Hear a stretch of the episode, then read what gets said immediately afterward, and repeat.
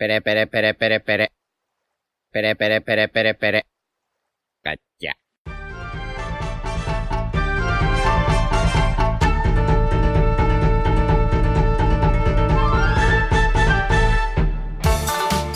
Hola Nakamas, aquí estamos de vuelta con un nuevo podcast de One Piece. Yo soy Jaume, hoy voy a presentar yo porque Diego no está.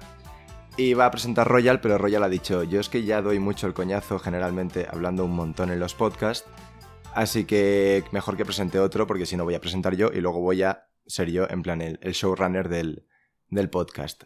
Así que bueno, aquí estamos con nuestra tripulación habitual, como diría Diego. ¿Cómo estáis chicos? Iván, Muy buenas. Royal, Buenas, eh, derechos de autor, mm, ve pagándome. y Yote. ¿Qué pasa, gentuza? Es que Fue, Las Es- confianzas son malas, ¿eh? no, no, Sí. quería decir, porque siempre voy cambiando entre chavales, jefe, gente. Y iba a decir Claro. gente y digo, gente que era muy, uf, muy, eh, muy lejano y me ha salido el tuza. y Gentuza, pues no, no- sé si es muy lejano, ¿no? Pero vaya. Yo me Pues- encontré el otro día con un suscriptor que, que no conocía el podcast y le recomendé que nos oyera en Spotify. Pues, va a entrar y lo primero que va a escuchar, eh, hola gentuza. ¿Qué pasa, gentuza? Pues nada, eh, no hay capítulo de One Piece esta semana. Y bueno, vamos a hacer un entre islas, son preguntas y respuestas. Pero antes, eh, os quería preguntar si teníais algo que comentar sobre las Vibrecars que salieron el- hace como una semana y tal. Que sur- surgieron cosas interesantes. Bueno, yo simplemente quería comentar lo que hablamos hace tiempo, no sé si lo recordaréis, de que la recompensa de Luffy sería la más alta de Onigashima, porque en un momento dijo algo así Bao Juan o Kaido, ya no recuerdo mal, y se ha revelado la recompensa de, de Marco, y por fin se confirma que sí, la de Luffy es la más alta de- del bando aliado. ¿Marco cuánto tenía? Mil, mil Un millón trescientos catorce, creo. Un millón no. No, un millón no. O sea, Eh, mil 1.300 millones. millones. O sea, mil millones trescientos catorce. Claro. Se entendió, se entendió. Y eso es todo lo que queríais decir de las, de las Vibrecard. No, que en sí las recompensas yo creo que en general dejan bastante que desear, ¿no? Ya no solo la de Marco, que es el segundo de, de Barba Blanca, sino que también las de la Armada Revolucionaria, con lo que supone, o por lo menos de cara al espectador, o sea, yo por lo menos lo que sentía cuando se mencionaba era, yo que sé, miedo, en plan, joder, esto es que la- están para liarla, y luego pues, pues, sin más, las recompensas, ¿no? Aunque ya apuntaba a ser, ya apuntaban a ser bajas desde, desde que se reveló la de Sabo, vaya. Sí, eso, eso es verdad. Eh, lo que pasa es que yo con el revolucionario sí que estoy igualmente un poco decepcionado. Porque es que hay algunas que no son ni nivel Shichibukai. Entonces, pues un poco de decepción sí que es. Y respecto a la de Marco, al principio cuando la vi sí que fue un poco como hostia. Sí que igual pensaba que fuese a estar más o menos a la par de que la de Luffy. Que a ver, un poco sí lo está, pero si lo piensas, está, está al nivel de, la recompensa de un comandante de un Yonko, ¿eh? Están más o menos por ahí. O sea que es que igual ponerle más hubiera sido fliparse un poco. O sea que tampoco está tan mal. Habría que ver la de la de King y la de Ben Beckman, pero pero de momento es el comandante de Yonko que tiene la recompensa más alta. Y es cierto que choca porque en plan como que Shirohige pues era quien era y tal, pues igual dos, dos mil millones no hubiese parecido algo tampoco muy disparatado, pero si lo piensas fríamente entre en cómo utiliza Oda las, recom- las recompensas en One Piece y, y comparando con- comparándolo con los demás comandantes, tampoco es que sea algo que choque mucho. Es que, a ver, tú no puedes ponerle a un comandante dos mil millones. Ahora luego saldrá cualquier comandante y los tendrá y me callará la boca. Pero es que si le pones unos si le pones dos mil millones a un comandante, es que Barba Negra tiene 2200, Claro. ¿sabes? Entonces, pff, y es un Yonko. ¿Cómo vas a ponerle 200 menos que a un Yonko a un comandante? Pero No, porque pues, es. Pero es que es un Yonko que, que caga de ser Yonko, ¿sabes? Da igual. O sea, que lleva un- ni un año ahí, que lleva tres semanas. pero, pero a mí me da igual, ¿eh? Con lo que lleve. Bueno, si te da igual a ti, enhorabuena, bro. Pues No, enhorabuena no, pero es que quiero decir, tío, si un Yonko tiene cierta recompensa, no puede ser que, que un comandante de un Yonko la tenga parecida. Es que de- de- debe haber una diferencia. Pero luego tampoco es normal que, por ejemplo, entre Queen y Marco hay una diferencia de 54 millones. Y luego, eh, pero luego Marco está eh, dos para pa uno contra King y Queen, reteniéndoles durante bastante tiempo. Ya, pero que eso es muy Mm. circunstancial y además que las recompensas no miden poder, miden peligrosidad. Conversación en el cuartel general de la Marina. Oye, chicos, que tengo aquí las recompensas de los Yonko delante y la de Barba Negra me queda mal porque tiene menos. Vamos a subirla. A mí lo de Marco, sinceramente, me gusta porque además Marco creo que es alguien que no, no crea estragos, no causa estragos como el resto de, de comandantes de Yonko a lo mejor. Entonces veo lógico que, que la recompensa no sea tan alta, aunque sea muy fuerte. Claro, no, y además, eh, yo creo que en esto influye mucho eh, una cosa que soy muy pesado con este tema, pero que creo que es muy importante para Oda, que es los dos tipos de pirata, eh, los Peacemain y los Morganian. Evidentemente, a más allá de que un Peacemain pueda ser muy muy fuerte, un Morganian mm, más débil, eh, sería completamente lógico que tuviera una recompensa más alta, pues porque básicamente son mucho más peligrosos para la sociedad civil de One Piece.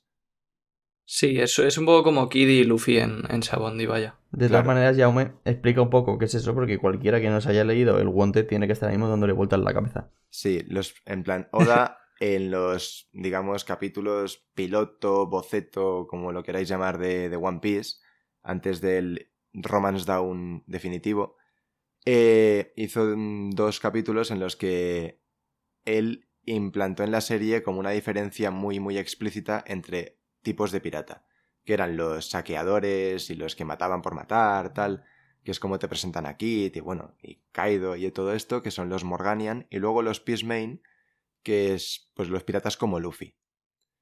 Básicamente, y ya está. Sí, y es curioso porque ahora se sigue viendo en la serie esa diferencia, pero de forma implícita y Claro. sin marcar el nombre a cada grupo. O sea, ese nombre en la serie luego nunca, nunca se ha mencionado. Es una cosa que se quedó ahí en el primer boceto de One Piece y punto. Sí, ahora está simplemente de forma implícita, que además es guay porque a mí en este aspecto, teniendo en cuenta eso, me gusta mucho Kid, porque Kid es como que está, poco a poco parece que está como evolucionando de Morganian a Peacemain, y eso es muy chulo. Sí, Kid es un personaje muy interesante. Yo la verdad que tengo mucha curiosidad por ver dónde lo va a llevar Oda. Hombre, ¿y por qué os creéis que, que elegí yo a mi personaje favorito? Porque tiene un diseño muy guapo. Sí, por ejemplo. Correcto. De hecho, ya tengo mis ideas sobre Kid, pero necesito aún pruebas. ¿Se, se viene teoría general de Kid? Mm, No, pero a lo mejor puede estar ligada con la que dijo Royal. De. Good Sería- Valley, pero- Sería un título increíble para podcast, ¿eh? Teoría general de Kid. General de Kido. En ese podcast sí que estaría solo, Yute, de verdad. Yo, yo creo que la gente de ese podcast se iría directamente al final, vería que digo que Kid se va a hacer rey de los piratas y se iría. Sería nuestro vídeo con, con más dislikes de la historia. Una cosa importante para la gente que nos esté escuchando, que habrá gente que en el último podcast puso el podcast, vio que estaba solo Yute y se, se bajaron del barco antes del plot twist. Porque seguro que hay gente que hizo eso. Entonces, para quien se piense todavía que en el último podcast estaba solo Yute, mentira, estábamos todos, fue toda una broma royal. Así que por si no lo sabíais, si queréis ir a escucharlo de verdad. Por cierto, De Royal, hecho, que- sí que hubo gente que lo hizo porque he mirado las estadísticas de retención de audiencia y bajan bastante más de lo normal en los primeros minutos. Sí, sí, sí, sí. No, pero eso porque no estás tú, Royal. O, Sí, claro, sí, claro. O, o porque solo estabas tú y no interesas a la gente. Yo te- igual se te está cayendo la máscara, ¿eh? Se me está cayendo. Se me está cayendo la máscara. Pues, pues nada, eh, sobre las Vibrecart, una cosa que no hemos comentado, que yo tampoco le encuentro mucho jugo, que seguramente lo tenga, pero a mí me hace más gracia que otra cosa, y es que Roger le puso a su hijo el nombre de una espada. Y ya está. O sea, la espada Sí. de Roger se llamaba Ace, Ace. y, y, pues, y Ace se llama como se llama, y es gracioso. Que en realidad el nombre se lo puso Roach, ¿no? Pero Esto es... No, lo, lo puso Roger. Ruch le quería poner eh, Anne si, si era hija. Ah, vale. Y Ace por Roger, ¿no? Sí, que de hecho yo pensé, esto es el típico meme de, de Twitter de, de la, la mujer eh, pensando, Buah, le voy a poner Anne porque mi amiga de la infancia me hizo un favor y así se lo devuelvo. Y luego Roger, Buah, pues mi espada se llama Ace. Esto me, recu- me recuerda al, al típico tweet meme de... eh, eh, papá, ¿por qué mi hermana se llama Margarita? Porque a tu madre le gustan mucho las margaritas. Ah, vale, papá, gracias. De nada, Goldini está en 2010. Sí. De nada, Ace. Fuiste una espada muy guay. Sí, sí, tal cual. Sería increíble, sería increíble, claro, esto evidentemente no ha pasado, pero haber visto las coñas que le hubiera hecho Roger a Ace sabiendo cómo es Roger, con que se llame como su espada. Que por cierto, lo de la espada eh, es una de las 12. A ver si me sale el nombre. ¿Guazamono puede ser? Saiyo Guazamono, creo que era. Saiyo ¿no? Guazamono, que son como no? las, do- Sí. las 12 más fuertes, la que tiene Mihawk.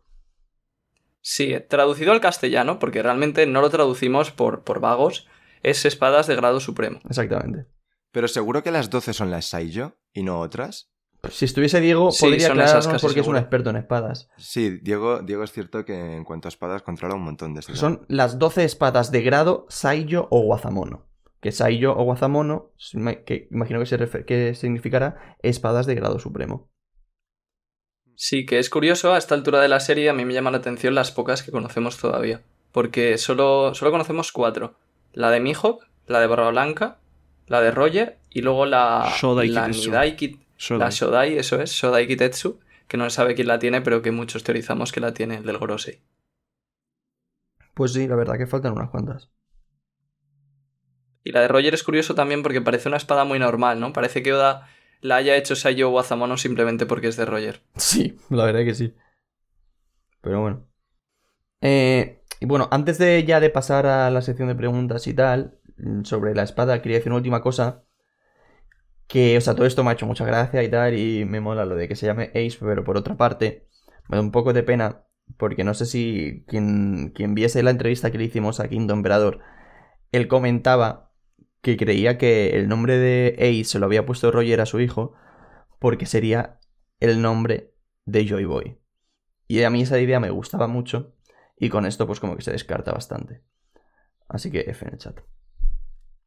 Sí, eso una pena. Y luego también, por otra parte, me estaba acordando de que en la Bibrecar también se han revelado dos frutas del diablo, la de Raizo y la de Kanjuro. Sí, Se ha confirmado que Raizo era usuario, que es algo que yo creo que nos esperábamos bastante, pero, pero bueno, no estaba claro. Y, y la de Kanjuro, pues nada, simplemente la fruta del pincel. Y la de Raizo es la fruta enrollar. Que me ha parecido bastante curioso. Sí, básicamente es como la fruta de los pergaminos, que, que es lo que se teorizaba en realidad. Sí. Porque está con pergaminos y para el tema de, de ninja y tal. Pues, pues nada, si no hay nada más que hablar de las Vibrecard, pasamos a, a las preguntas. Que para empezar, tenemos seguramente la mejor pregunta de todas, empezamos fuerte, que es, eh, la hace señor J. Rain y dice, ¿por qué a los temas interesantes les dedicáis un minuto y los temas que no le interesan a nadie, medio podcast? Eh, ¿Cuánto tiempo queréis que le dediquemos a esta pregunta, chicos? Eh, ¿20 minutos? Pues no- un minutito igual también, ¿no? no, ha estado feo eso. Eh, La verdad que eh, nos quedamos en silencio, pero tienes razón. Sí, un poco de razón tiene, pero bueno, al fin y al cabo es como parte Surge. de nuestra esencia, ¿no? Sí, y porque no sé, a veces es más fácil hablar de chorradas que estar pensando cosas interesantes. Y porque, por ejemplo, temas interesantes, dices, sí, Nika en el, en el último podcast, pero es que realmente eh, no tenemos nada de información sobre el dios del sol y tal. Y ahora que tenemos aquí a Royal al teorizador, a lo mejor suelta algo, pero Claro. es que Es que a veces es hablar por hablar realmente, ¿eh? O sea, muchas veces para decir cosas sin tener ni puta idea de por qué las estamos diciendo, casi que mejor que no darle mucho bombo. Luego sí que es verdad que hay muchas ocasiones en las que hablamos bastante de cosas que sí que son interesantes. A, a mí me hizo gracia en el último podcast que no, que no estaba Royal y que hubo un comentario de YouTube de un chico, de un chico que dijo, a ver chicos, que os veo perdidos sin Royal. Y nos Sí. hizo una especie de discurso sobre cosas Sí. que no habíamos comentado, cosas así, y yo pues... Por cierto, mucha gente diciendo que Who's Who no escapó. No se sabe ni si fue Impel Down y no escapó cuando Luffy. O sea, Sí, eso es interesante. A mí me lo han, me lo han dicho también por algunos sitios y lo he estado comprobando. Y una de las razones, que esto, bueno, si sale alguna pregunta de Nika, luego lo podemos comentar, pero es que quizás eh, si Nika fuera Joy Boy, lo más probable es que la prisión de donde liberara a los prisioneros no fuera Impel Down. Porque si el gobierno mundial se fundó hace 800 años, después del siglo vacío, lo más probable es que Impel Down no existiera aún. Hombre, y- Entonces. Hmm, no, y que también que dicen que Nika liberaba esclavos, no prisioneros. O sea, quiero decir, no criminales. ¿Sabes? O sea, que tendría sentido a lo mejor que liberase a gente en Marilloa o igual que hizo Fisher Sí, Tiger. exacto. Por eso lo que, o sea, lo que quería decir es que creo que al no ser, al no haber Nika liberado a gente de, de la prisión de Impel Down, Oda ha querido mencionar Impel Down en, el, en todos los diálogos para que no se nos meta en la cabeza la idea de que era de Impel Down, donde Nika eh, rescataba prisioneros. Entonces, sí, puede que Jushu estuviera en Impel Down y escapara con, con Luffy y compañía. Yo sí que lo veo posible, la verdad. Es verdad que fue hace solo dos años y hay, hay veces en las que Jushu parece que habla de hace bastante tiempo. Pero eh, creo que sigue siendo una opción porque conoce a Jimbe y no sé, creo que si, o sea, si no, si no hubiera escapado Impel Down, la relación con Jimbe ya sería demasiado forzada. Pero bueno, también es verdad que podría haber sido cualquier otra prisión, sin problema. Yo opino como tú. O sea, el tema de la relación con Jinbe, eh, bueno, deducimos que estaba que está basado más que nada en, en el hecho de que estuvieron juntos en Impel Down. Porque además le dice, yo a ti te conozco, pero tú a mí no. Como si él le hubiera visto desde la prisión, pero Jushu, como era conocido, o como llevaba una máscara o lo que sea, pues Jinbe no le hubiera visto. Sí, puede ser, sí. Pues muchas gracias, señor J. Rain, por tu pregunta. Al final parece que no ha sido interesante porque hemos estado muchísimo tiempo con ella. y, y la siguiente pregunta nos la, nos la deja en Instagram, que por si no lo sabíais, tenemos Instagram. La deja trep.null y pregunta: ¿Los Prime Mugiwaras podrían ganar a los Rocks de God Valley? Ojo, eh. Es una buena pregunta. ¿Prime Mugiwara? Claro. Plan, ¿Qué sí, es exactamente? lo- lo- pues ahora. No. No, tú, no yo, yo no creo que se refiera ahora, ¿eh? A los Ah, Mugiwara en su mejor momento. O sea, cuando los Mugiwara estén en su mejor momento, si van a poder ven- si podrían vencer a los de, a los de Rocks. Yo interpreto es. que será eso. Ah, bueno, pues para, para mí eso no tiene pues tampoco mucha chicha. Para mí era más interesante, claro, para mí evidentemente van a ser la mejor tripulación de, de la historia. O sea, para mí la gracia era los, en plan los Prime de ahora, que donde han llegado hasta ahora, pues a ver si podrían contra los de Rocks. Pero Podemos ¿cómo van a responder las dos. Pero para mí es muy corta las dos, ¿eh? Quiero decir, los Prime Mugiwara yo creo que, como tú dices, va a ser la mejor tripulación de la historia. Y creo que sí que podrían vencer. Y los de ahora, yo creo que los de Rocks los meten una paliza, vamos, que no saben ni, ni dónde vienen las hostias. Pues yo creo que salvo Luffy eh, y a lo mejor Zoro y Sanji. No sé. Pero el resto yo creo que no. Que ganan los de Rocks. Claro, claro. O sea, Pues, pero sí, eh, yo- incluso en el Prime, ¿eh? O sea, en plan, Ah, cuando, en- sí, sí, cuando Prime. se hagan reyes de los piratas y toda la pesca, yo creo que sigue ganando Rocks. No, eso es cierto. Ah, yo, yo estoy con, con Iván. A mí me gustaría mucho que los Mugiwara fueran la tripulación más fuerte de la historia cuando acabe la serie y creo que lo van a ser. A mí todo lo contrario, de hecho. Claro, pero es que piensa en plan el camino que han pillado los piratas de Rocks, porque al fin y al cabo uno de, uno de la tripulación era Kaido, otro era Big Mom. Entonces, por mucho que, por ejemplo, Nami y Usopp sean parte de la tripulación más fuerte de la historia, eh, claro, mm, haciendo la comparación a quiénes eran Kaido y Big Mom en ese momento y dónde han llegado y dónde estarán ellos, en plan, que no lo veo imposible, pero sí que me, me genera más dudas que quizá Luffy, que es como mucho más claro que sí podría contra Rocks, ¿sabes? O sea, Luffy seguro. Y por eso pienso que a lo mejor, pues, yo qué sé, lo mismo Zoro también podría contra alguno. Pero es que no lo veo. Tan- Pero que tenéis no. que pensar que es en su mejor momento, chicos. O sea, que no es, no es ahora, ¿eh? O sea, Sí, es por eso, pero Zoro aún en- así. Zoro en su mejor momento va a ser una puta bestia. Y Sanji también, y Frankie también. Y, y, o sea, van a ser increíbles, yo creo. Y, se- y- y- y para, para mí el Prime, tengo que decir, que no es ni siquiera cuando encuentren el One Piece, ¿eh? Para mí el Prime a lo mejor es dentro de 15 años. No, no, sí, yo entiendo el punto, pero luego también aquí yo meto la idea de que a mí no me gustaría que tampoco que fuesen la tripulación más fuerte de la historia ni nada de eso. O sea, obviamente Luffy sí, pero el resto no tiene por qué querer serlo. Porque, No, pero aunque no quieran porque serlo- Luffy lo lleva implícito en su sueño, como, pues como Zoro, pero el resto, no sé, tampoco, No, claro, pero también tampoco va- lo veo necesario. Pero también ser los más fuertes va implícito en el hecho de ser la tripulación del Rey de los Piratas. Yo es que que- creo que al final a nosotros como lectores nos gusta mucho ver que los Mugiwara se hacen fuertes. Porque además Oda te los ha presentado desde el principio algunos de ellos como muy débiles, como que no son capaces, eh, que tienen miedo de pelear, que no, no se pa- apañan por sí solos. Entonces ver a Nami y a Usopp convirtiéndose en los guerreros más fuertes del mundo, a mí la verdad es que es algo que me encantaría. Y, y Usopp, Nami no sé, pero Usopp lo va a ser seguro. Sí, Usopp sí. Bueno, y Nami también. Además, Nami ahora que tiene a Zeus. Pues nada, si no tenéis nada más que decir sobre esta pregunta, muchas gracias a trep.nul. Y vamos con la siguiente, que esta, esta pregunta es bastante interesante. La deja en Twitter Oscar Naranjo y pregunta, ¿qué relación creen que tiene la doctora Cureja con los Di o por qué creen que conoce de ellos? Yo es que no sé. O sea, o sea yo creo que no tiene una gran relación. O sea, no, no creo ni, que haya formado parte de ninguna tripulación grande, ni nada de eso.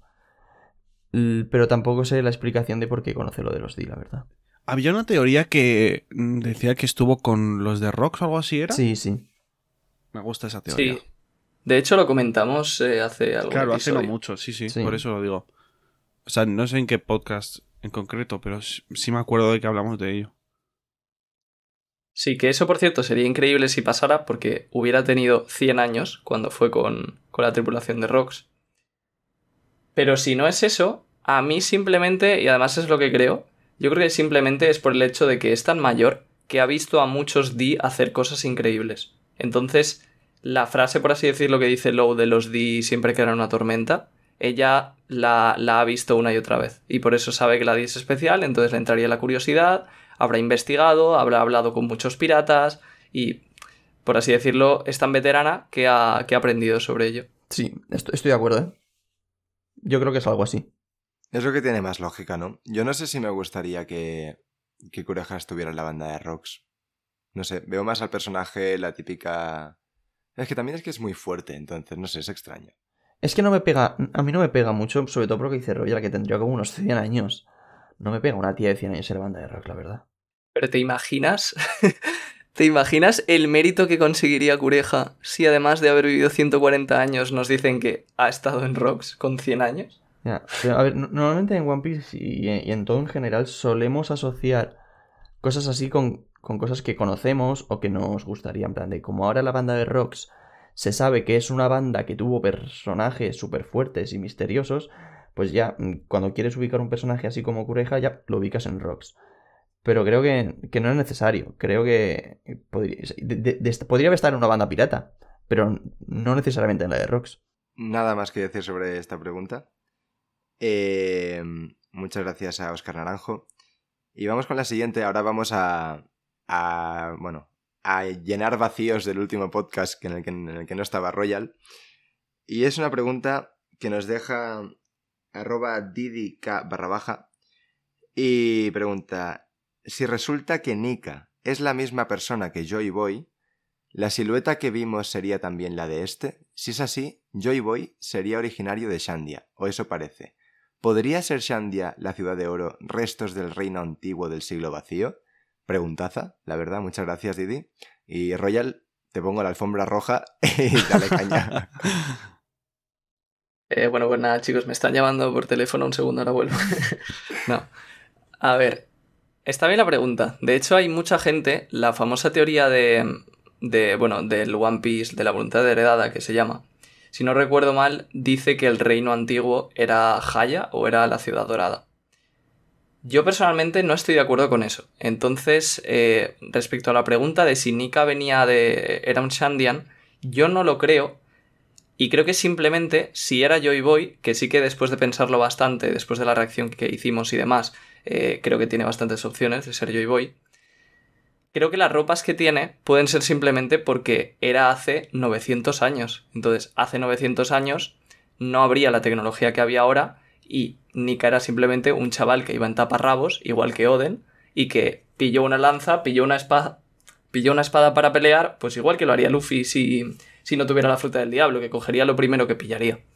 Entonces, ese es un poco el, Joy el primer Joy Boy que yo tengo en mente.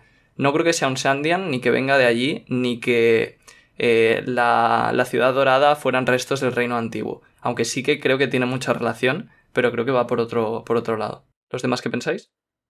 Yo pienso que a mí no me gustaría. Bueno, a ver, no me gustaría. No me pega que sea Joy Boy. Porque por lo que hemos. O al menos lo que yo he intuido de Joy Boy durante toda la serie. mm, que se le vea como un dios. Creo que es algo. Que, o sea, por ejemplo, a mí Luffy no me gustaría que se le terminara viendo como un dios. Además, creo que Luffy no quiere eso. Y yo, en ese aspecto, veo que Joy Boy y Luffy tienen que ser muy similares en cuanto a personalidad. Y, que Joy Boy sea como una especie de dios del sol, no, no me encajaría. Creo que en ese aspecto me encaja más que Nika sea otra persona, pero, pero bueno, que evidentemente tenemos muy, muy poca información, o sea, eso ya se puede ir desarrollando, pero así a priori no... No sé si me gustaría que fuera... que fueran la misma persona, la verdad.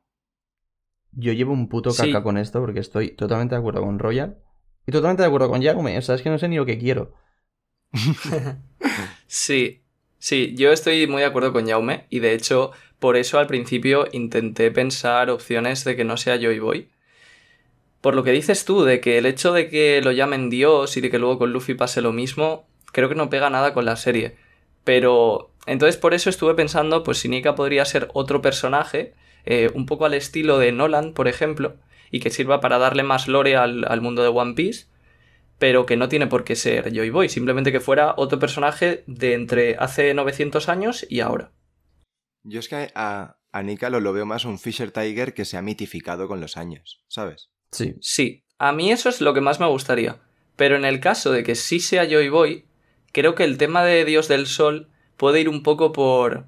y, estuve pensando sobre ello, porque la diferencia entre los Tenrubito y, y Luffy y todos y, y Joy Boy, eh, o el primer Joy Boy y el segundo, mejor dicho, es que los primeros se autoproclaman dioses y los segundos, sin autoproclamarse nada y sin querer serlo, todo el mundo los considera tanto un rey, el rey de los piratas, como un dios, el dios del sol, como Joy Boy, eh, el chico alegre. O sea, es como que a lo largo del mundo la gente los va adorando y los va alabando por lo que les han ayudado, a pesar de que ellos no lo buscan.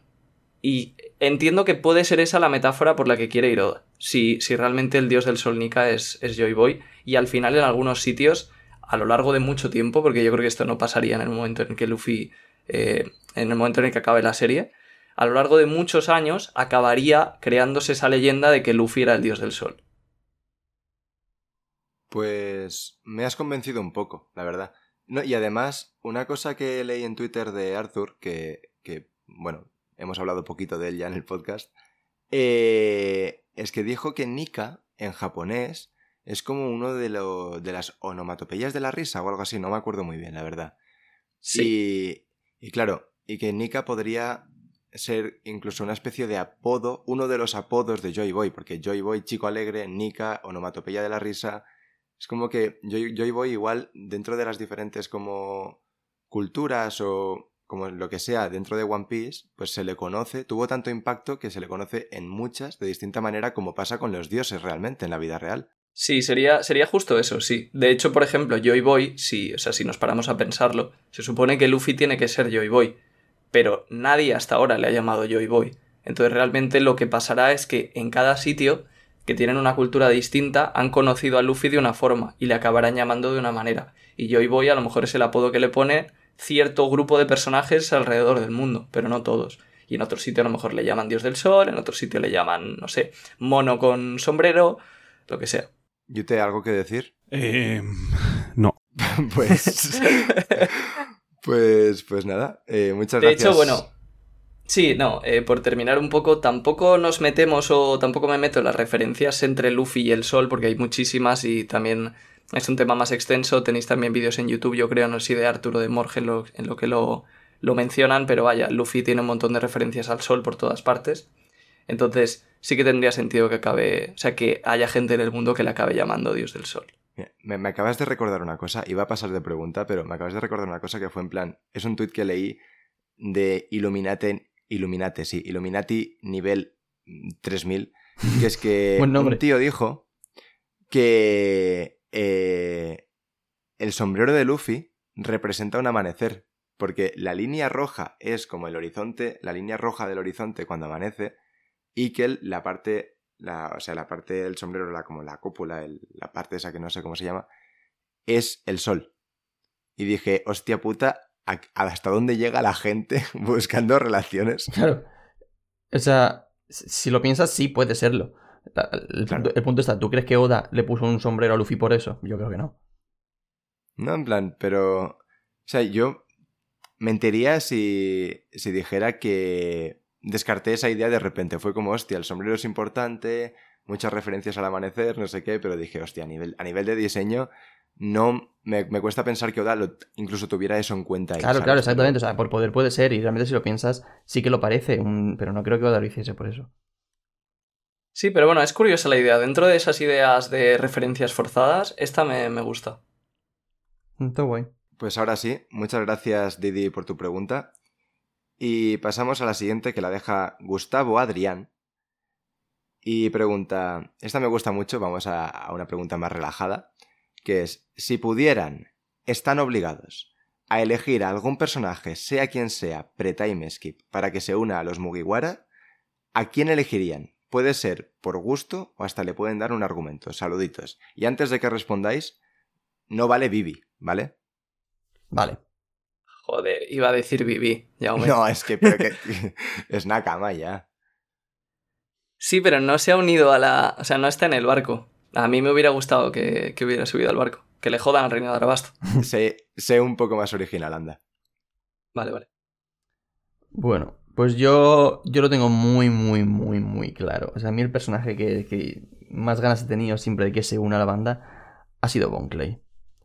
Ya en Arabasta me pareció mm, un personajazo. Y luego ya en Impel Down, cuando hace todo lo que hace por Luffy, de verdad que me, me hubiese encantado que, que se fuese con Luffy, que se uniese. De hecho, si en algún momento en un futuro Oda quiere meterlo, yo estaría encantado.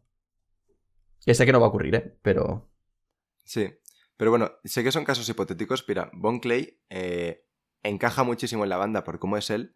Pero a mí me, me desentonaría mucho porque tiene el mismo estilo de pelea que Sanji. sí, eso es verdad. Justo. Eso es sí. verdad. Igual por eso Oda lo descartó. No sé si. si- bueno, igual, igual nunca lo tuvo en mente para la, para la banda, ¿eh? Pero es que como, que tiene tantos momentos con Luffy importantes y tal. Yo lo veía muy en la banda. Pero sí que es verdad lo que dices de la pelea. Pero incluso eso me sudaría los cojones. Que se une igualmente. Pues, a ver, ¿quién... Yute o Royal? ¿Alguno de los dos lo tiene pensado? Estaba pensando en Bon Clay, pero no me quiero repetir con Iván, entonces estoy buscando algo más. Ha dicho antes del time skip, ¿no? Sí. tiene que ser pre-time skip el personaje. Pero, o sea, si ha aparecido post-time skip ya no vale o cómo? A ver, no lo sé. Tiene que haber salido antes en el, en el pre-time skip. O sea, básicamente que se hubiese unido a la banda antes de que se separasen. Ya está. Sí, sí, sí. Yo Royal es que lo siento, pero también diría Bon Clay. No se me ocurre nadie más. De hecho, mi duda era entre Bon Clay y Vivi. Bueno, pues eh, mientras pensáis o se os ocurre alguna otra cosa, yo voy a decir los míos. Que yo, por un lado, eh, en un caso muy, muy, muy hipotético, di- diría Kaku, que Kaku no encaja una mierda en la banda porque es un puto asesino de mierda. Pero el Kaku, antes del plot twist del CP9 en, en Water 7, ese Kaku a mí me flipaba un montón. Y antes de descubrir todo el pastel, yo de verdad que me estaba viendo la serie y, en plan, quería que se uniera, me flipaba muchísimo, pero claro, luego es un hijo de puta. Así que, más allá de, de Kaku, yo diría Gin, porque creo que me, me encajaría en la banda, en plan, un personaje más serio en la banda, como lo puede ser Zoro, pero que a la vez es muy, muy amable y puede tener sus momentos más de risa, tiene un estilo de pelea propio, eh, y creo que me, me encajaría bastante en la banda Gin. Así que yo voy, voy por él. Justo has puesto dos personajes en los que en ese mismo arco se une otra persona diferente. Sí, Aprovecho para comentar que esto es un poco fanboy, pero pensando este tipo de cosas, me, o sea, me vuelvo a dar cuenta de lo bien que se complementa la tripulación. Porque casi cualquier personaje que pienses en la serie, ya hay alguien en la banda que cumple un poco su función. Sí. Es, es muy curioso. Y, eh, o sea, eso es algo que Oda hace a propósito y se nota mucho porque justamente los Mugiwara van supliendo las debilidades que tiene Luffy. De que se- no sabe navegar, no sabe cocinar, no sabe dibujar, no sabe tocar música, no sabe... Bueno, es que Luffy, Luffy no sabe hacer nada aparte de, de de lo hecho, valiente y lo buena persona que es. Esto es lo que dice Luffy en Arlong Park. eh, que en plan, que dice, yo no sé cómo navegar, yo no sé cocinar, yo no sé usar las espadas. Y luego pa- para Usopp dice, no sé mentir. Sí.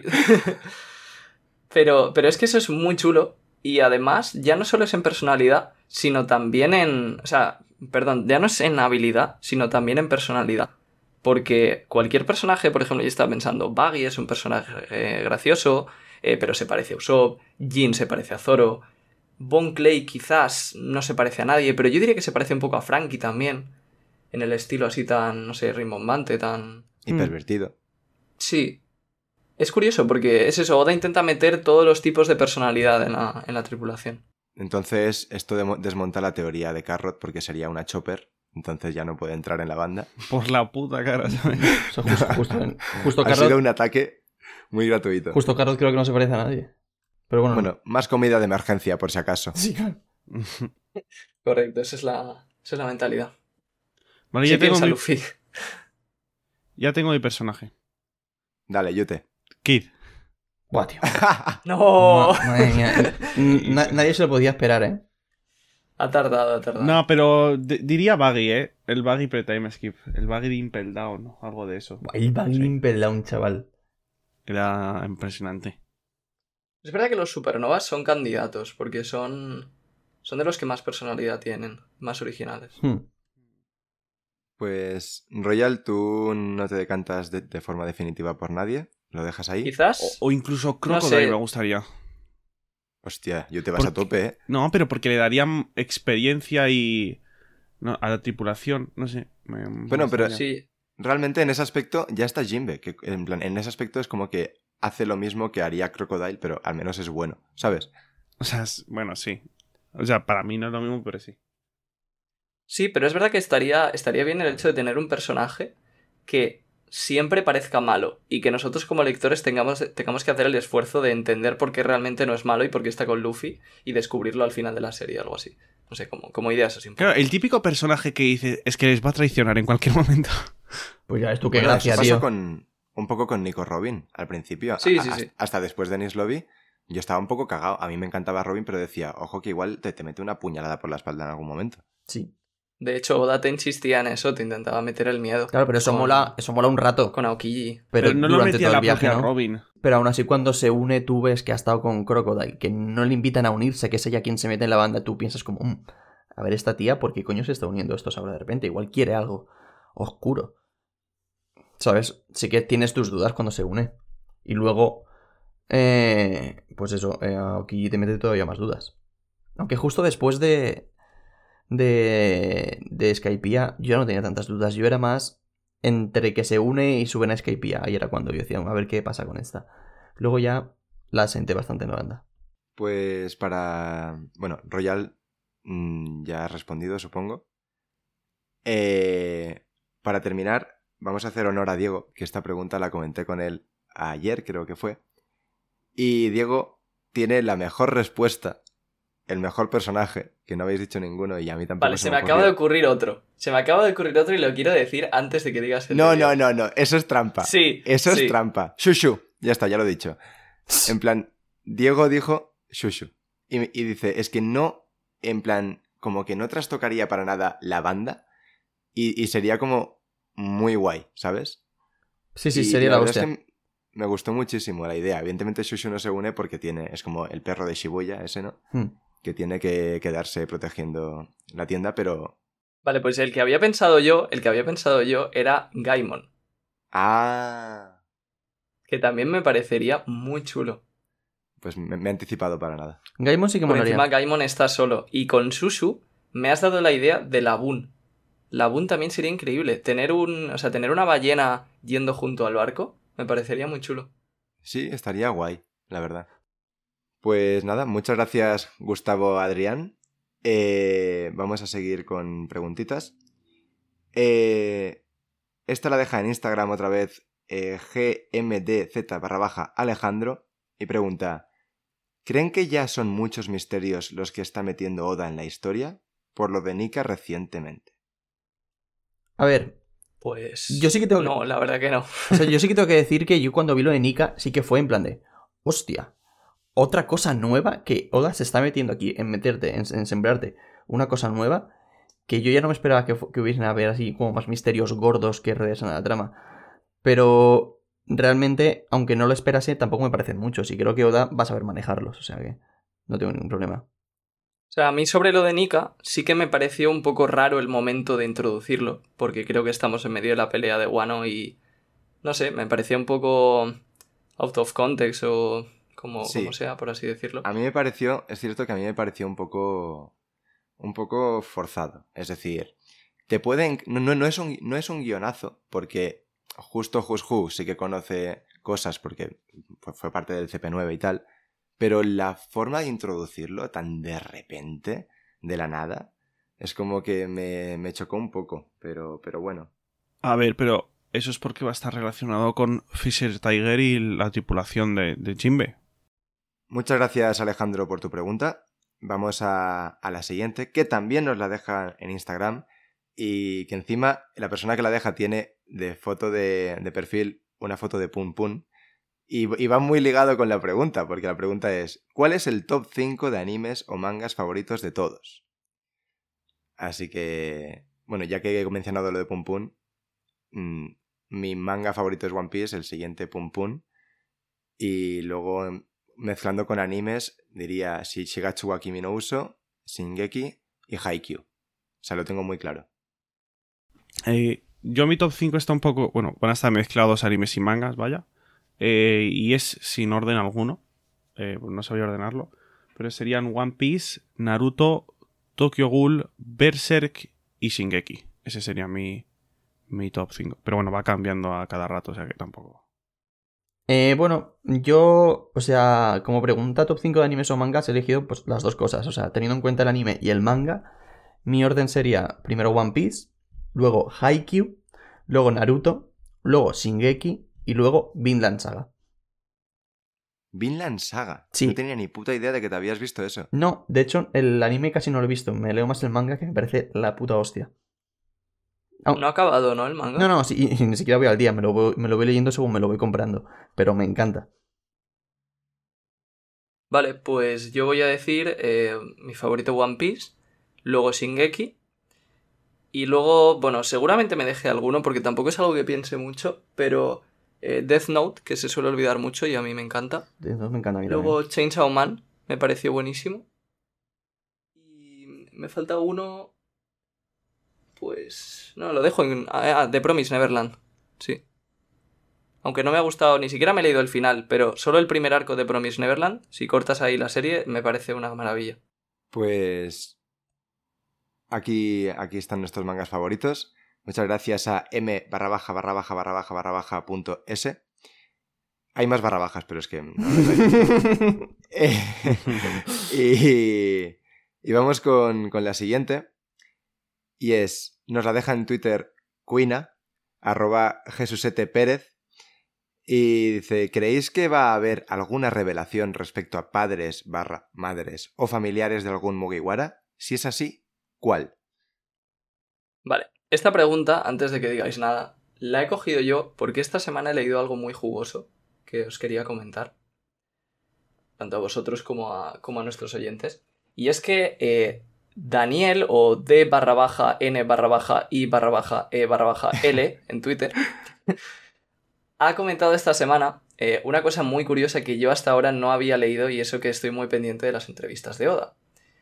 Y es que, esto lo dijo por el cumpleaños de Nami, dice, en la entrevista de la promoción de One Piece Film Gold, que se le hizo a Oda, le preguntaron sobre Nami y la, la conversación fue la siguiente.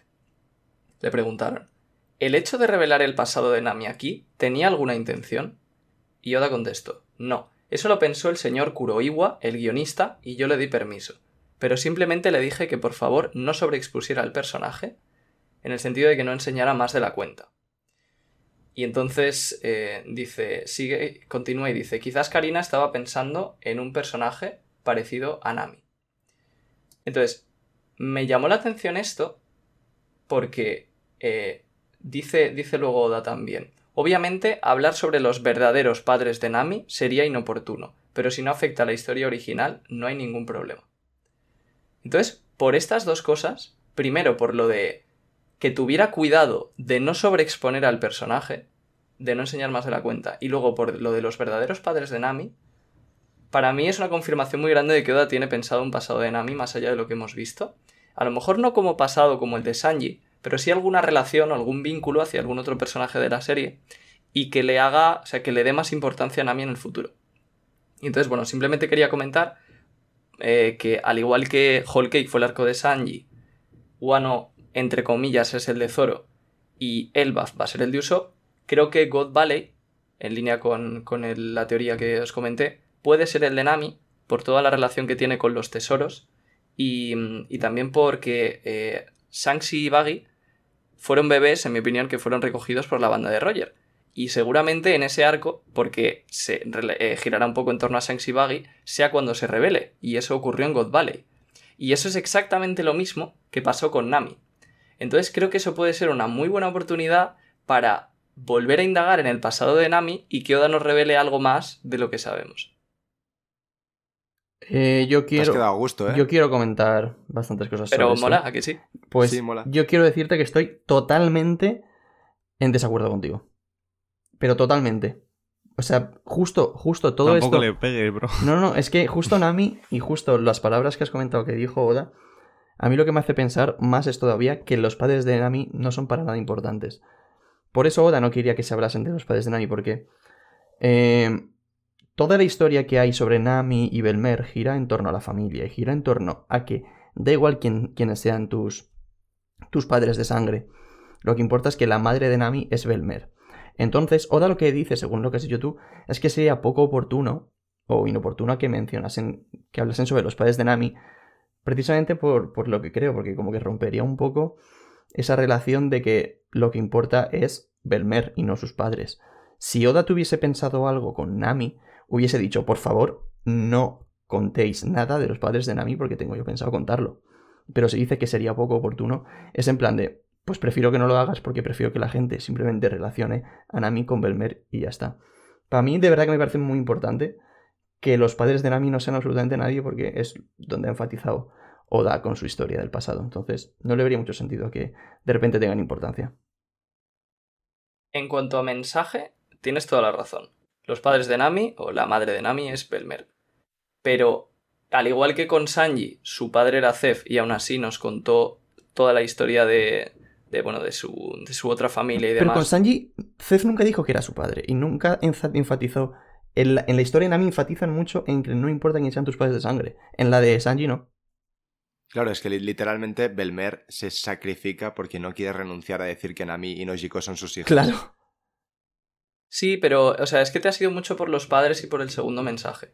Pero lo primero que dice Oda es, simplemente le dije que por favor no sobreexpusiera al personaje, eh, de que no enseñara más de la cuenta. Entonces, o sea, Sí, pero. estás yendo muy al ejemplo concreto de que sea sobre los padres. Pero el hecho de que haya algo más que podamos conocer de la historia de Nami o de los vínculos que tiene o lo que sea, que pueda aportar más al personaje, a mí sí que me parece ver, algo perfectamente eso posible. no te desca... Y de hecho, creo que. Un segundo. Sí, sí. Creo que igual que lo ha hecho con, con Sanji y con Zoro, Nami es un personaje suficientemente importante como para que Oda quiera hacer énfasis en ella y contarnos algo más. Sin estropear la historia de Belemer, que yo creo que lo puede hacer mil- de mil formas sin estropear la, la historia de Belemer. O sea, a ver, mm, te puedo llegar a comprar que Oda quiera desarrollarte un poco más quién es Nami o, o, o mejor pues por qué entiende también el clima o cosas así, siempre y cuando no tenga nada que ver con sus padres. Siempre y cuando nunca digan quiénes son sus padres. Me parece que no es para nada necesario y creo que rompería bastante con lo de, con lo de Belmer. Porque sería darle importancia a los padres de Nami. Cuando la madre de Nami es, es Belmer. Los padres de Nami no tienen que tener ninguna importancia. La siguiente pregunta nos la deja en Twitter arroba pitusin y nos, y nos pregunta ¿cuáles son vuestras, vuestras sensaciones tras el tercer aniversario de Wano? ¿Qué os está pareciendo este arco? ¿Creéis que volveremos a tener un arco tan largo? Muy buena pregunta, muchas gracias, Pitusin. Yo creo que tan largo no. Pero sí. O sea, es- será grandecita, ¿no? Como está acostumbrado Oda. Pero, Ojalá. y nada, y por ahora, tres años, sí que hubo una parte en la que, sobre todo antes del flashback de Oden, eh, yo le perdí un poco el hilo a One Piece porque tampoco me llevaba. O sea, algunos capítulos me parecían aburridos y demás, y dije, bueno, pues sin más. Pero, pero bueno, sobre todo este tercer acto y desde el, flashback de Oden, bastante guay. O sea, yo creo que el arco en general está bastante bien. Pero sí que creo que le cuesta arrancar un poco. Porque entre que están todos desperdigados y demás y se juntan, pues. Sí, yo creo que estamos toda la comunidad prácticamente de acuerdo en que Wano está siendo uno de los mejores arcos y terminará siendo uno de los mejores arcos de One Piece. Y. Y la verdad es que, a ver, está siendo espectacular. Espectacular. Es cierto que quizá hay partes de Wano, sobre todo al principio, que a mí se me hacían un poquito más densas y tal, pero no de forma negativa. En plan, era, era algo necesario para luego pues ir plantando semillitas y luego explotarlas. Y bueno, llevamos, ¿cuánto, cuánto tiempo llevamos que Wano está siendo un escándalo semana tras semana prácticamente? Yo, me acuerdo que desde unos un par de capítulos antes de que empiece el flashback de, de Oden, que ya revelan las recompensas de Roger y tal, yo me acuerdo que desde ese capítulo hasta pues los últimos a lo mejor, que están siendo ahora un poco más flojos justo ahora, mm, ro- rollo desde las recompensas de Roger hasta capítulo 1015 o 1014, me, me ha parecido un no parar. Pero un no parar, sí, y, y aún así ahora mismo sí están siendo bastante buenos también, pero creo que han bajado nivel porque es que yo me acuerdo que hubo una época de decir, pero ¿e- ¿esto qué está haciendo? O sea, Sí, ¿te, Claro. te acuerdas, Iván, que lo comentábamos tú y yo? sí, en tu casa lo miramos las fechas un día. Sí, que llegó un punto en el que ya dejamos de comentarlo, porque ya a lo mejor llevábamos un año entero o más Sí. donde todos los capítulos habían sido buenos. Sí, sí, sí. O sea, literalmente dijimos, ¿cuántos capítulos lleva One Piece seguidos que están siendo increíbles? Y más de un año. Me parece increíble. Y añadiría algo más, pero es que estoy to- totalmente de acuerdo con lo que ha dicho Jaume y Royal. O sea, y Royal no, perdón, y Yute. Mm, yo Sí, también. es cierto que los dos últimos capítulos a mí me han parecido un poquito más flojos y que no se confunda el hecho de que no sean impresionantes o muy épicos como por ejemplo el 1010 o el Serrio. Es decir, un capítulo puede ser mm, un capítulo en el que no pasa nada súper importante, pero por cómo es el capítulo yo le puedo poner perfectamente un, excelente. Pero, pero en plan, a mí los últimos capítulos sí que me han parecido flojitos en cuanto a... Sobre todo, lo que más me ha cargado es el tema de Tama, que lo ha alargado mucho y como que ha tenido que justificarse dentro de los propios capítulos con viñetas un poco tal. Y a mí sí que los últimos me han parecido un poquito flojos. Pero, pero a ver, que tampoco le podemos pedir mm, capítulos de 10, 9 cada semana. Claro. Y en parte también es necesario. Pero, Cuando vuelva Luffy... plan, es porque mucha gente... Le, leí una pregunta que no la hemos cogido. Pero leí una pregunta a un chico que dice, ¿por qué a- últimamente le habéis puesto baja, baja nota a los capítulos? No, no hace falta que sean súper épicos para que tengan buena nota. Y eso es verdad, pero que justo a mí, en con- conjunto, me han parecido un poco flojitos estos. O sea, ya depende también de eh, cómo entienda cada uno la serie y cómo la lea. Yo, por ejemplo, al capítulo en el que Robin le dice, Sanji, gracias por confiar en mí, le casqué un 10.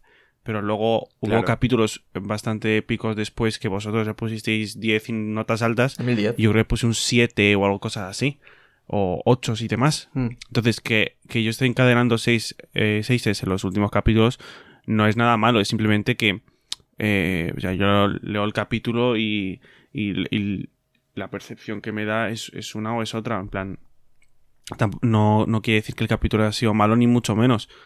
Pero, hombre, al final somos cinco personas y, y lo bueno de, de ser cinco es que hay notas de sobra y, Sí. muy, di- y muy distintas entre comillas, pero sí es cierto que muchas veces coinciden. Pero que, que es lo bueno, que veis como en plan opiniones diferentes y tal. Aunque los cuatro capollos estos son unos fanboys de One Piece y no opinan siempre igual, pero... Sí, sí. No, pero además, que coño, que un 6 no, no me parece tampoco mala nota, ¿eh? O sea, un 6 es literalmente un bien. ¿Está bien? Un 6 está bien. Sí. Lo que le dices a tus padres. Sí, sí, vamos. Tres 6 he sacado yo este año y de- contentísimo. Di que, di que sí. Está de, está de puta madre un 6. Pues muchas gracias a Pitusin por la pregunta. Y pasamos a otra que nos deja en Instagram, Abraham1996Z, que me parece muy, muy chula, porque nos pregunta, de todos los misterios en One Piece, ¿cuál es el que más intriga les causa? Empiezo yo. Claro. El siglo vacío. Quiero ya que vuelva Skypiea, porque va a estar conectadísimo. Fin. Skypiea, o sea, todos los haters de Skypiea están mamando ahora mismo. Y más que van a mamar. O sea, en plan, Vaya. a ver, pero también lo del meme se de han la- extinguido ya, yo claro, creo. es que Skype. iba a eso. El meme de los haters de Skypiea hace un par de años estaba guay y tal, pero en plan, ya no hay. Exacto. O sea, ahora todos seguimos, yo incluido, seguimos poniendo es que Skypiea es mi arco favorito. No sé cómo a la gente no le puede gustar.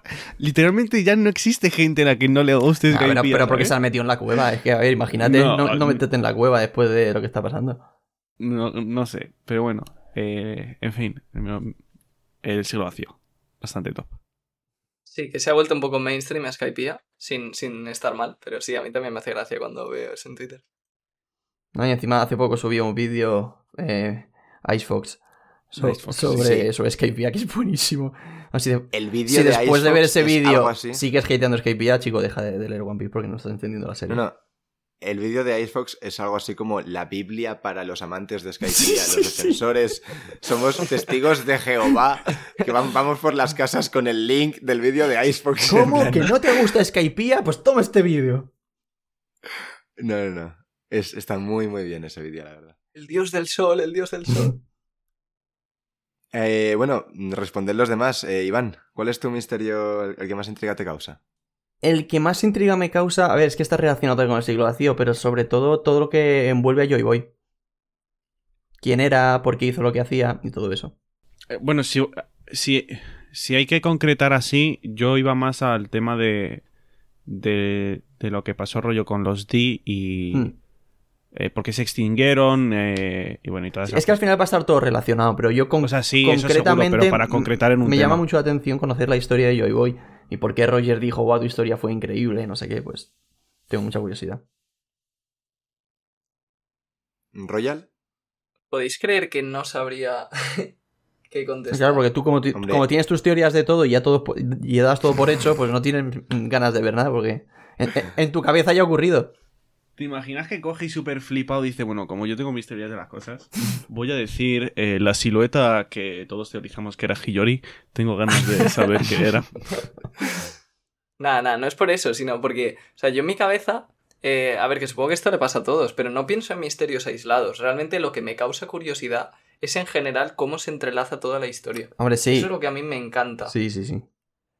Entonces, no sabría decir un misterio concreto. Quizás, por decir algo muy concreto, así que tengo mucha curiosidad y que no sé muy bien por dónde va a tirar Oda, Urano, por ejemplo, me llama mucho la atención. Pero, pero porque es lo que se me ha venido a la cabeza, seguramente haya cosas Mira, que... Fíjate que a mí, por ejemplo, las armas ancestrales es de las cosas que menos misterio me da y que menos me importa.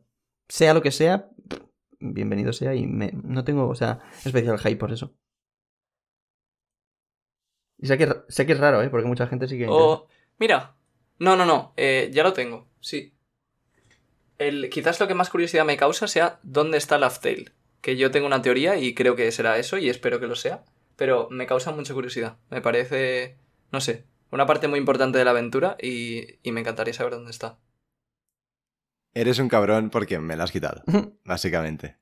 Yo, yo iba a decir eh, que lo que más intriga, o sea, más allá de la historia de One Piece, siglo vacíos y cosas así, que, que eso pues tampoco me genera tanta intriga. Me genera intriga, pero de forma muy paciente. O sea, ya llegará. Pero sí que hay cosas como la localización de Laugh Tale que me genera muchísima intriga y tengo muchas ganas de saber. Y también eh, hay el Tesoro Nacional de Marilloa, que eso no... O sea, eso tengo muchas ganas de saberlo por culpa de Royal, además, porque, o sea, hubo una noche en Madrid que tú te quedaste dormido, Iván, sí, estabas no, en el sofá yo soy tirado, lamentable. y nos quedamos, nos quedamos Diego, eh, Royal y yo, que Royal nos metió un hype, nos dijo, va, intentad descubrir qué es el Tesoro Nacional de Marilloa, como si él ya lo supiera porque eso da.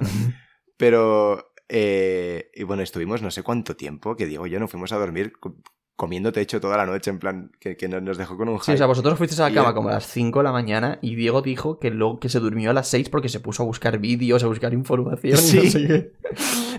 Es verdad, sí. Y, na- y est- estos dos. Y bueno, y quizá una tercera cosa que es más así, pero que son misterios sin resolver que me, que me generan intriga. Las sombras de Thriller Bark. En plan, las cosas esas gigantes. Hmm.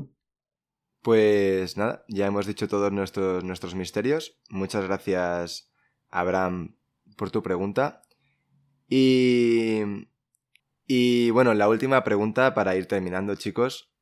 Nos la deja arroba Percy Rodrich en, en Twitter y nos pregunta: ¿Ya saben quién será el reemplazo de Yute cuando se vaya a tomar sus merecidas vacaciones? Y entre paréntesis, cara pensativa. Así que, ¿quién va a ser? Eh, pues... Pues- hombre, e- entre, Yo voto a entre Icebox y, y Quinto Emperador, yo creo. Pero van a Sí, sacar bueno. la misma sonrisa. O sea, en plan, sabrán mucho de One Piece y harán análisis impresionantes y teorías increíbles. Pero la pregunta es: ¿os sacarán las mismas sonrisas que os saco ya no solo a vosotros, sino a todos nos oyen- a nuestros oyentes? Bueno, nos sacarán, Quinto- nos sacarán más visitas, Quinto que sí. igual nos importa más. Ah, bueno. ah, Y bueno. Quinto sí, la verdad, Quinto nos saca más sonrisas, más visitas. Sí, eh, pues aquí termina sí. el podcast, o por lo menos para mí. Y para, y, y para cuando Quinto se tenga que dedicar a su canal y tal, pues que venga Icebox. Ya está, está- está- yo te, estás fuera. Lo acabo de decidir. Hala. Para que vuelvas. eh, ahora mismo, eh, bueno, porque esto es un podcast, si no aparecería la escena de Kinemon matando a Kanjuro. Pues nada, eh, bueno, que la despedida esta semana, si eso que la haga solo Yute. ¿Yo te quieres unas últimas palabras eh, a los oyentes? Porque la semana que viene igual Kinemon aparece vivo. ¿Quién sabe? A ver, no, la semana que Kinemon aparece vivo, esa semana también participaré en el capítulo para despedirme, ¿no? No, si, menos. si Ah, te bueno. estás despidiendo ahora, no te preocupes. Ah, bueno, pues nada. Eh, os quiero mucho. Y nada. ¿Cómo era lo que... Espera, que, que tienes algo preparado, ¿no? Para tu despedida ya. Orochi vive, la lucha sigue. Comandantes. Madre mía. Ahora mismo hemos perdido la Pues- mitad de nuestra audiencia, pero no os preocupéis, chicos, la recuperaremos con nuevos fichajes. Y nada, despedimos el podcast y también a Yute. Eh, eso es todo, ¿no? Mm, Bueno, no tengo mucha experiencia a la hora de despedir, no sé qué, qué hay que decir. O sea, voy a tener que decir toda la retaíla de redes sociales y cosas esas. Sí. Eh, pues no hay mucho más. Hoy, no hay notas porque no ha habido capítulo. Así que muchas gracias por estar una semana más con nosotros. Adiós, Yute, que te vaya muy bien. Recordad que nos podéis seguir en. Espérate a ver si lo hago bien. Twitter, Twitch, Instagram. en- tenemos un Discord. Tenemos el Reddit. ¿Qué más tenemos, chicos? Que no me acuerdo. Spotify, eh, Ah, coño, ebooks, Spotify, YouTube, Apple Podcast, eh, YouTube. ebooks, Apple Y ya, Podcast, si, vale. si- si se ven muy motivados, la gente se puede hasta suscribir a YouTube. Ya, Suscribir a eso- Twitch, incluso. Incluso a Twitch, ya, pues ya sería. Bueno, Twitch. No, pero es cierto. En YouTube normalmente abusar, es normal, chicos. ¿no? Sin Sin Tener- abusar, claro. Es normal tener más, en plan. Sí, no, en YouTube visitas la que- suscrip- sí, que claro. suscriptores. Sí, sí, sí. Pues eso ha sido todo. Muchas gracias y hasta la semana que viene. Adiós. Adiós. Hasta luego.